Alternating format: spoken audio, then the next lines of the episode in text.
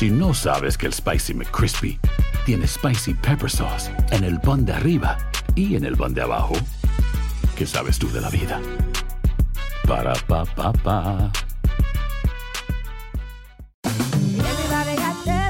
En JCPenney tenemos infinidad de regalos para el Día de las Madres hasta el domingo. Ahorra hasta 40% en todo Liz Claiborne y vístela de pieza a cabeza con la última moda. Además, aprovecha las ofertas Yes Please, con diamantes y piedras preciosas a 25 dólares para miembros de JCPenney Rewards. ¿Aún no eres miembro? Inscríbete. Es fácil y gratis. Y regálale a mamá todo lo que se merece. JCPenney. Vale la pena. Ofertas válidas hasta el 12 de mayo en selección de estilos. Aplican otras exclusiones. Joyería se excluye de los cupones. Detalles en la tienda jcp.com. Euforia Podcast presenta. Era un espanto. Y los cuerpos de los ahogados que sacamos del río están como estaban esos. En otoño de 1989, en Argentina, un juez junto a su equipo debió enfrentarse al caso más siniestro de toda su carrera, el misterio de las primas. Escucha la primera temporada de Crímenes Paranormales en la aplicación de Euforia o en tu plataforma favorita. Hola, soy Jorge Ramos y a continuación escucharás el podcast del Noticiero Univisión. El programa de noticias de mayor impacto en la comunidad hispana de Estados Unidos. Muy buenas noches. Hoy la atención del mundo está puesta en las profundidades del Atlántico Norte. Es ahí donde está ocurriendo la búsqueda de un submarino con cinco personas a bordo que iban de paseo turístico literalmente al fondo del mar al lugar donde están los restos del Titanic. El submarino desapareció de los radares anoche ahí en Atlántico Norte. De inmediato se activó un gran despliegue de socorristas, embarcaciones, equipos sofisticados de tecnología para rastrear ese submarino. Guillermo González tiene la historia. El sumergible Titan o Titán se declaró como desaparecido a las 9 y 13 de la noche de este domingo a unos 700 kilómetros al sur de San Juan de Terranova, Canadá, aproximadamente una hora y 45 minutos después de su inmersión. La base de la Guardia Costera estadounidense en Boston dirige la búsqueda a la que se sumaron también barcos de sus homólogos canadienses. Otro elemento de complejidad de este caso es el hecho de que es una nave sumergible, así que tenemos que asegurarnos que estamos buscando tanto en la superficie como dentro del agua. La Guardia Costera confirmó que hay dos aviones y varios barcos en la búsqueda. El Titan tiene una capacidad para un piloto y cuatro pasajeros. Puede sumergirse hasta 4.000 metros de profundidad, es decir, unos 13.123 pies. Pesa algo más de 10 toneladas y puede abastecer de oxígeno y provisiones a sus cinco tripulantes hasta por 96 horas. También tiene un sistema electrónico que envía señales a los satélites sobre su ubicación. Básicamente, un, para que darle a los satélites una la, las coordenadas, la longitud y la latitud de dónde se encuentra ese submarino. Sus ocupantes pagaron 250 mil dólares por su boleto. Uno de los ocupantes es el reconocido experto oceanógrafo Hamish Harding, quien horas antes de la inmersión publicó en sus redes sociales la alegría que sentía por hacer parte de la aventura. Quiero decirlo, es una especulación, pero también los submarinos en un momento determinado pueden sufrir algún daño y si ese es el caso, que por supuesto es el peor de los casos, eh, pues entonces el agua entraría. Los pasajeros del sumergible pretendían acercarse a los restos del Titanic, una aventura organizada por una conocida compañía de expediciones marítimas desde hace varios años. Aún no existe ningún comunicado oficial de lo que pudo ocurrir dentro de la nave. En opinión de algunos expertos en temas marinos, si se comprueba que el sumergible está a la deriva en algún lugar de lo profundo del Atlántico Norte, su rescate podría ser una nueva odisea debido al cuidado y la precisión con la que deberá hacerse para preservar la vida de sus ocupantes. León, regreso contigo. Una carrera contra el reloj, gracias Guillermo. Y con mucha frecuencia, por desgracia, Estados Unidos empieza los lunes lamentando la muerte de personas y las heridas de otras por tiroteos durante el fin de semana. El saldo cada vez es peor, lo mismo que la sensación de indiferencia ante esta epidemia de violencia por armas y la falta de medidas para frenarla. Luis Mejí tiene el recuento de las balas de estos días. Imágenes de un fin de semana violento de costa a costa en el país. En Chicago las balas mataron a 10 e hirieron a 60, pero eso es solamente el principio. Una celebración de Juneteenth en Willowbrook, Illinois, terminó en tragedia, con gente tirándose al suelo al oír los disparos que dejaron un muerto y 22 heridos. Otro tiroteo en un concierto de música electrónica en el estado de Washington dejó dos muertos y por lo menos tres heridos. Mientras que en San Luis, Missouri, mataron a un joven de 17 e hirieron a otros nueve cuando alguien abrió fuego en una fiesta dentro de este edificio. Downtown is not a 1 a.m. destination for La alcaldesa de San Luis recordó a las familias que sus hijos adolescentes no deberían estar en la calle a la una de la mañana. Al mismo tiempo, la comunidad de Mifflintown, en Pensilvania, recordaba a dos policías estatales baleados el sábado. Uno se encuentra gravemente herido. El otro, Jax Rush, de 29 años, murió de un tiro disparado por un hombre que entró a su oficina. La lista de tiroteos en las últimas 48 horas es sangrienta y larga. Cuatro jóvenes heridos en Detroit, dos más en Washington DC, la capital de la nación, y en el turístico San Francisco, un tiroteo entre dos vehículos que comenzó frente al famoso Pier 39 aterrorizó a los visitantes. El tiroteo terminó aquí, a una milla de donde empezaron los disparos. El saldo, seis personas heridas, entre ellas cuatro que no tenían nada que ver. Un niño de 10 años fue atropellado por uno de los vehículos que escapaba. Tito Reyes tiene un puesto a pocos metros del lugar. Pues hay mucha inseguridad en, en todas partes. Está aumentando la inseguridad, debe haber más control de las armas. Tristemente las noticias no nos sorprenden. Es solo la crónica roja de un fin de semana en el que la nación celebró el Día del Padre. San Francisco, Luis Mejía, Univisión.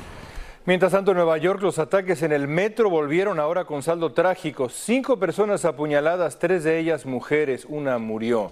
La policía busca a un sospechoso que huyó de manera cobarde tras agredir a dos mujeres en una estación y otra a bordo de un tren. Peggy Carranza tiene lo último de esta racha violenta. Una serie de apuñalamientos en el subway de Nueva York, ocurridos el fin de semana, tiene a los usuarios del metro desesperados. Ruth Gamarra dice ya no sorprenderle luego de que ella misma fuera víctima de una agresión saliendo de una estación. Me golpearon este, por detrás. Uno está caminando normal y no sabes quién está alrededor tuyo. Eh, sí, la violencia está cada vez peor. En los incidentes más recientes, tres mujeres sufrieron heridas en sus piernas mientras estaban en la plataforma o cuando viajaban en un vagón.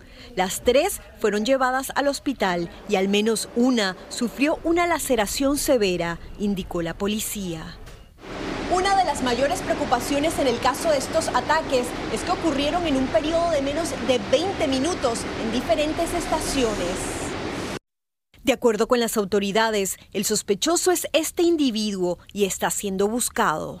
Ese es un problema muy serio y pues yo creo que la policía hace su parte, pero no puede estar como detrás de cada persona. Entonces uno como persona tiene que tomar sus precauciones. A esto se suma que dos hombres fueron apuñalados el sábado y el domingo, uno de ellos mortalmente. Todo mientras los arrestos de personas con objetos cortantes en el subway han aumentado casi 60% lo que va de año en comparación con el 2022, según cifras de la policía. No me siento muy segura cogiendo el tren. Solamente siempre cojo un Uber, especialmente de noche para la casa. En la ciudad de Nueva York, Peggy Carranza, Univisión. El FBI rastrea el origen de unas 100 cartas que contenían un polvo blanco sospechoso enviadas a legisladores y otros funcionarios públicos en Kansas. Pruebas preliminares de la sustancia resultaron negativas a toxinas peligrosas comunes y no se reportan heridos. Entre viernes y domingo pasados, las cartas sospechosas aumentaron de 30 a 100 a las casas de legisladores. A punto de chocar, un video muestra el momento cuando el ala de un avión de United Airlines golpea la cola de un vuelo de Delta, ambos llenos de pasajeros. El contacto se produjo en la pista del aeropuerto Logan, allá en Boston, justo cuando uno de los aviones se preparaba para despegar. Están investigando el incidente. El mal tiempo está causando estragos en gran parte del país. Durante el fin de semana, al menos seis personas murieron y cientos más resultaron heridas por devastadoras tormentas que afectaron el suministro eléctrico a más de 500 mil clientes en estados del sur de Estados Unidos. En Texas y Mississippi, bueno, al menos nueve tornados así provocaron fuertes vientos y lluvias intensas, dejando decenas de damnificados. Vilma Tarazona habló con uno de los familiares de un niño de 11 años que murió en Perrytown. Mississippi recibió el impacto de varios tornados. Dos personas murieron y al menos 20 resultaron heridas. Esto fue lo que quedó de una iglesia. Estas impresionantes imágenes en Oklahoma muestran las nubes moviéndose hasta formar embudos al tiempo que se produjeron las advertencias de tornados. Un hombre murió cuando un árbol cayó sobre su casa. En Arkansas, un tornado destruyó parte del condado de Logan. En Florida, un alguacil que fue a auxiliar a un hombre que quedó atrapado por las inundaciones terminó succionado por una tubería de drenaje. Varias ciudades de Texas y Luisiana enfrentan altas temperaturas con advertencia de calor extremo. Mientras tanto, en Perrington, Texas, residentes de un barrio de casas móviles que fue destruido por tornados luchan por sobreponerse a la tragedia. Víctor Muñoz dice que su primito Matthew, de 11 años, falleció mientras la madre del niño estaba trabajando. Él estaba con su hermanito mayor. En el tornado se espantaron y salieron de la casa eh, y se echaron a correr y para que no les peguen, y, pero sí les pegó. El que falleció tiene 11 años y el otro tiene tiene los 13 o los 14. Su primito mayor está hospitalizado. Dice que su tía, es decir, la madre de los niños, está inconsolable. Lo que sí sé que sí está triste, que le duele mucho lo que ha pasado y, y pues aquí estamos todos por mi tía y todo y hacer lo que podamos para ayudarla. Bueno, mientras tanto, la tormenta tropical Brett se formó en el Atlántico y tiene potencial de convertirse en huracán. Expertos advierten que podría amenazar varias islas del Caribe. Regreso contigo. Estaremos atentos. Gracias, Vilma. Si no sabes que el Spicy McCrispy tiene Spicy Pepper Sauce en el pan de arriba y en el pan de abajo, ¿qué sabes tú de la vida? Para, pa, pa, pa. Gracias por seguir con nosotros en el podcast del Noticiero Univisión. Hoy lunes 19 de junio se celebra el Día de la Emancipación o Juneteenth. Es importante porque a través de este día se conmemora el fin de la guerra civil y por ende la abolición de la esclavitud, así como la emancipación de los esclavos afroamericanos en este país. La celebración de Juneteenth recobró importancia en el marco de la polémica dolorosa muerte de George Floyd a manos de la policía en Minneapolis el 25 de mayo del 2020. Un estudio coincide con la percepción de muchos mexicanos de que el crimen organizado se está fortaleciendo allá. El estudio dice que los criminales ya abarcan el 81% del país. Según AC Consultores, el cártel Jalisco Nueva Generación tiene mayor presencia al operar en 28 estados de México, poniendo en riesgo potencial a 108 millones de mexicanos. En segundo lugar, el cártel de Sinaloa con negocios en 24 estados. La investigación incluye datos del gobierno federal y las fiscalías estatales, entre otras fuentes. Y seguimos en México, donde no cesa el desplazamiento de personas por esa misma razón, por la violencia. Ahora tres comunidades de Michoacán se quedaron vacías en los últimos días después de que sus pobladores huyeron, después de enfrentamientos entre delincuentes. Y como nos va a explicar Jessica Cermeño, cientos de personas están esperando ahora en una iglesia a que regrese la paz. En unas cuantas horas, Luciana ya abandonó casi todo lo que tenía. Salí de mi casa, nomás agarré la ropa y mis papeles y a mi hijo y a, mi viejito y, vámonos. Ella es parte de las más de 700 personas que dejaron sus hogares a principios de junio en el municipio de Apatzingán, en el estado mexicano de Michoacán. A toda prisa cargaron sus camionetas con lo que pudieron y escaparon.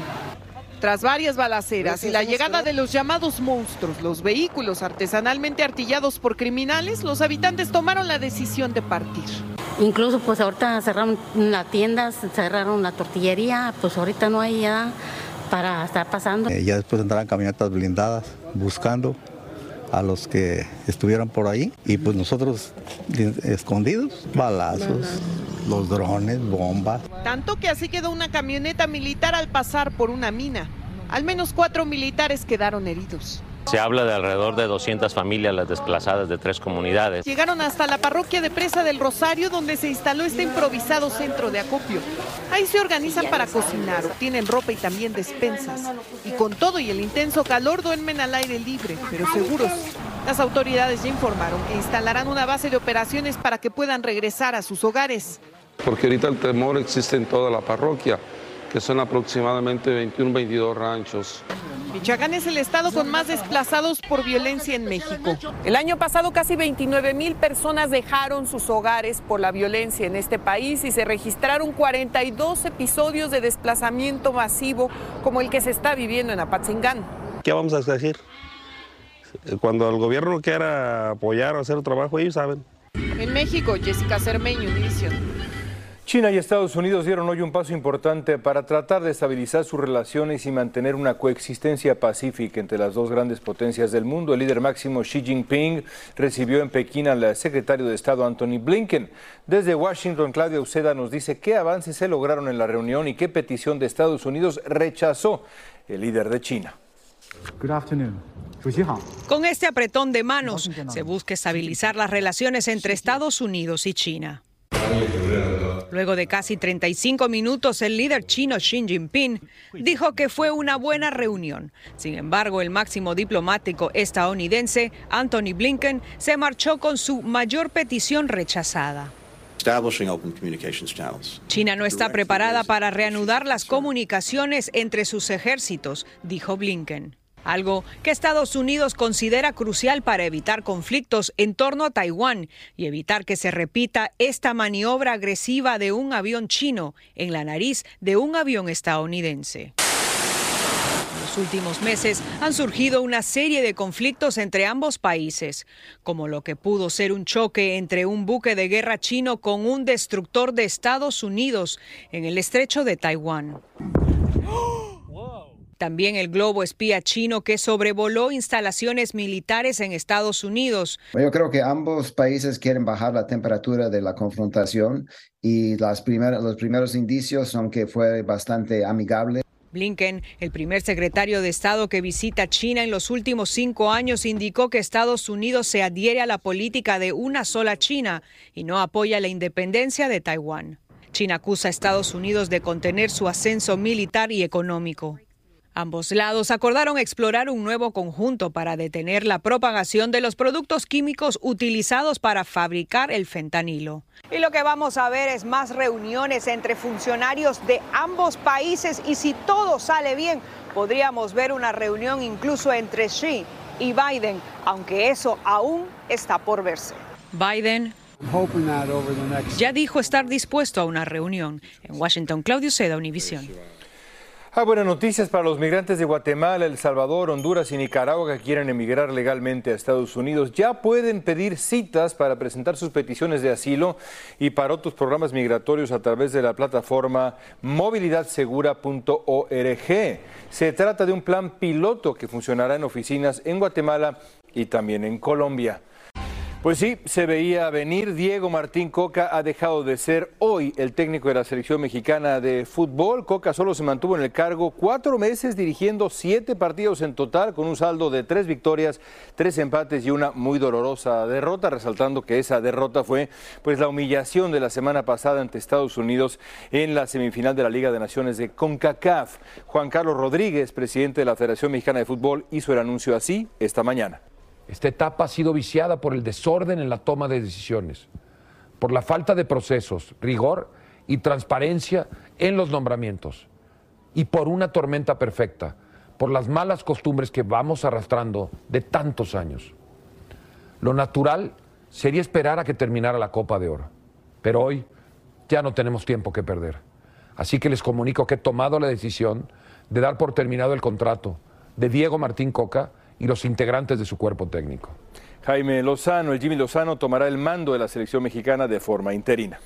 Y hablando de deporte, se revelaron detalles de la gran subasta deportiva que va a pasar en Beverly Hills, que va a honrar verdaderas leyendas del deporte, objetos de Michael Jordan, Messi, Derek Jeter, Maradona, Cristiano Ronaldo, entre muchos más van a ser subastados para todos los aficionados que estén dispuestos a romper el cochinito o los ahorros de toda una vida, porque baratos no van a ser. Jaime García nos cuenta. Verdaderamente impresionante es la colección de objetos deportivos de grandes leyendas del deporte, como Pelé Maradona, Michael Jordan y Kobe Bryant, que se preparan para ser subastadas este fin de semana, en la que se considera la mayor subasta de este tipo en el mundo entero. Lo que la gente compra en una subasta es un objeto tangible que cuenta la historia del deportista que lo usó, nos expresó el director de la subasta. A mí me llama mucho la atención, principalmente por saber cuánto está dispuesto a pagar gente por una camiseta, unos zapatos, algo que esté autografiada y que significa algo importante para ellos. Entre los objetos en subasta figuran esta camiseta de la selección de Brasil, usada y autografiada por el rey Pelé, así como uno de sus pasaportes. Esta camiseta de Argentina que usó y tiene la firma de Maradona. Estos tenis con la firma de Kobe Bryant. Un botín de boxeo usado por Mohamed Ali, así como este guante de Floyd Mayweather. Él asegura que cuando se trata de una figura mundial, gente de todo el mundo hace una oferta para adquirir algo que lleva su firma y tiene los documentos para comprobar que les perteneció. Su firma es muy valiosa y la gente lo sabe porque ellos están dispuestos a pagar dinero, pero están conscientes que esto mismo puede valer más en el transcurso del tiempo. Este es el podium desde el cual se realizará la subasta a nivel mundial durante los tres días de este fin de semana a partir del viernes y en el que se espera se recauden más de 3 millones de dólares vendiendo más de 900 artículos deportivos de mucho valor histórico. En Los Ángeles, Jaime García, Univisión. Me quedé pensando cuál de ellos eh, es mi favorito para tener un objeto de memorabilia. Quizá, quizá Messi. Y para ustedes, bueno, pues ahí quedan. Amigos, gracias por estar con nosotros. Nos vemos de nuevo en edición nocturna con mucha más información.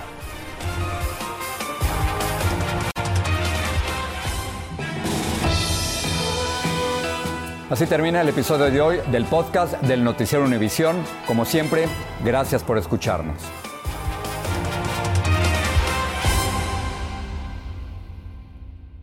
El escándalo alrededor de Gloria Trevi es cada día más grande y parece no tener fin.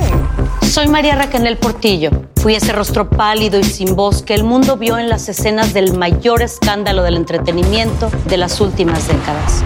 No vengo a contar mi versión, vengo a contar mi historia. Ya es hora de abrir la boca. En boca cerrada. Escúchalo en tu plataforma de podcast favorita. Si no sabes que el Spicy McCrispy tiene Spicy Pepper Sauce en el pan de arriba y en el pan de abajo, ¿qué sabes tú de la vida? Para, pa, pa, pa.